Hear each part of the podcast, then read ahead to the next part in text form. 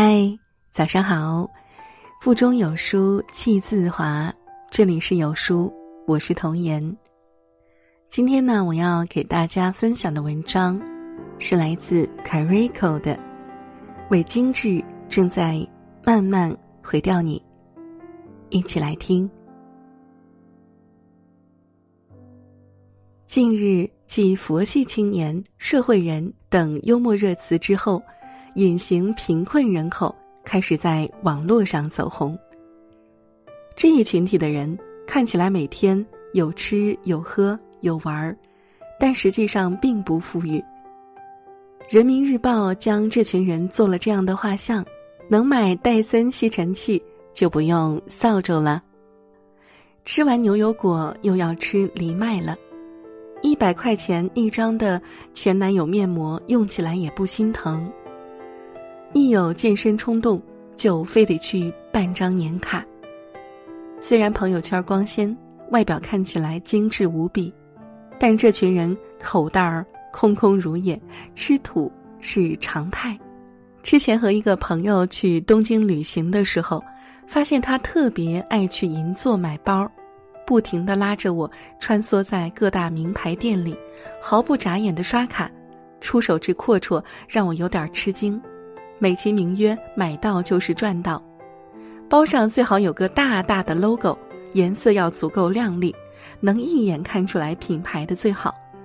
朋友说我活得很粗糙，不够精致，然后打开他的手机备忘录，指着上面的必买清单说：“你看，每一个精致 girl 都应该有一支圣罗兰口红和一款 LV 通勤包，还有……”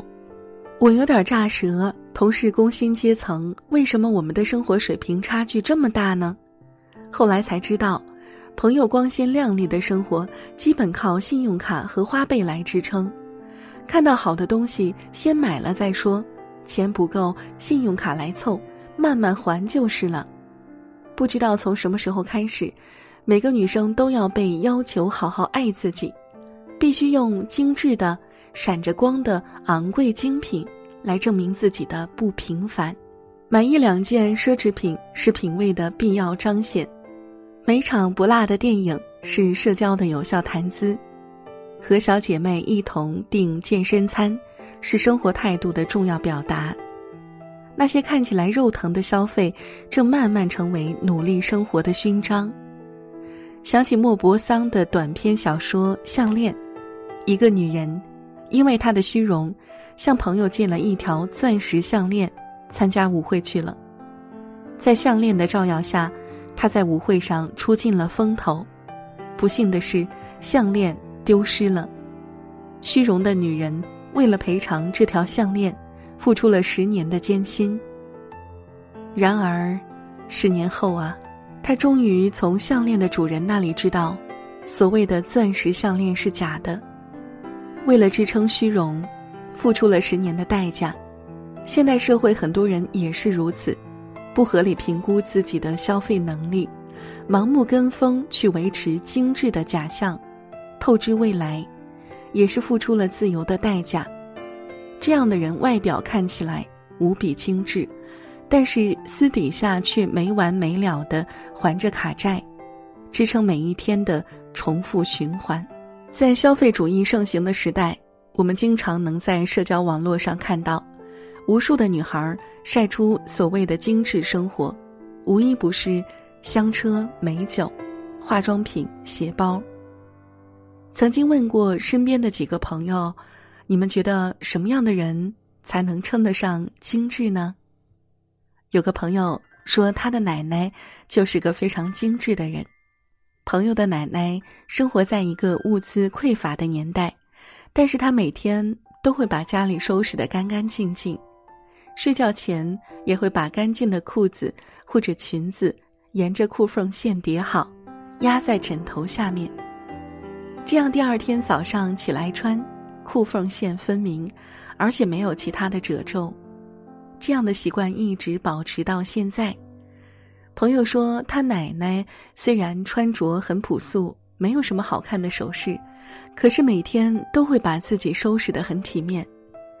其实真正的精致不是看上去富裕，而是对生活的方方面面都有高要求，而是对生活的方方面面都有高要求。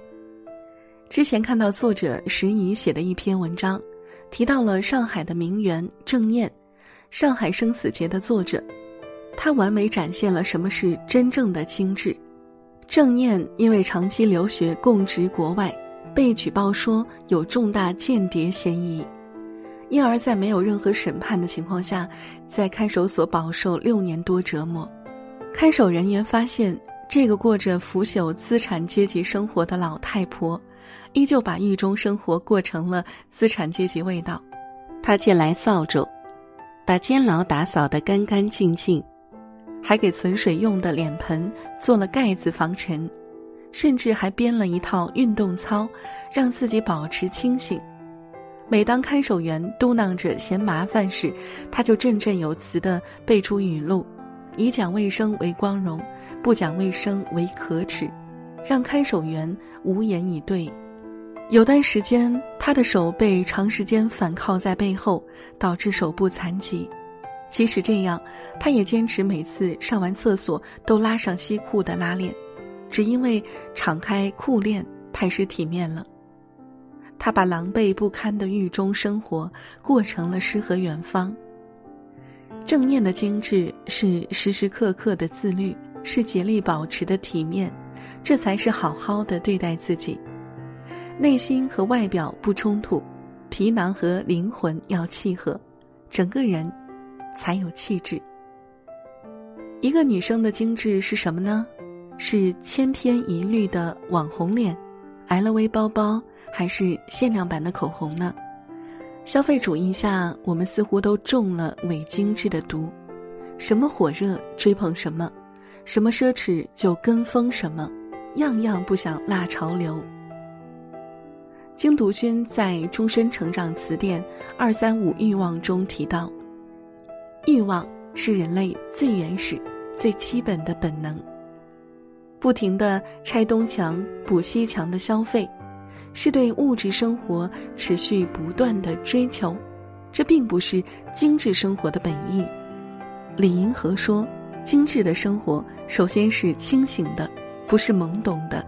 其意识到自身存在的，其次是平和的，不是不安的；再次是喜乐的，不是痛苦的。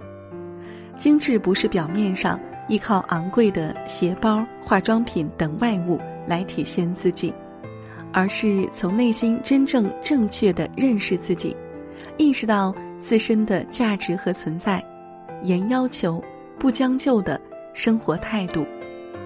这是一种对于琐碎生活有仪式感的小心情，一种在狼狈环境下保持体面的精神。这样的精致，才是对生活最好的热爱。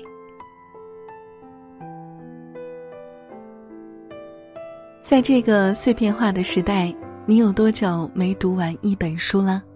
长按扫描文末二维码，在有书公众号菜单。免费领取五十二本共读好书，每天有主播读给你听哦。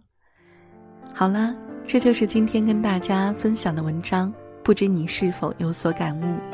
欢迎在留言区抒发你的感想，我们明天见。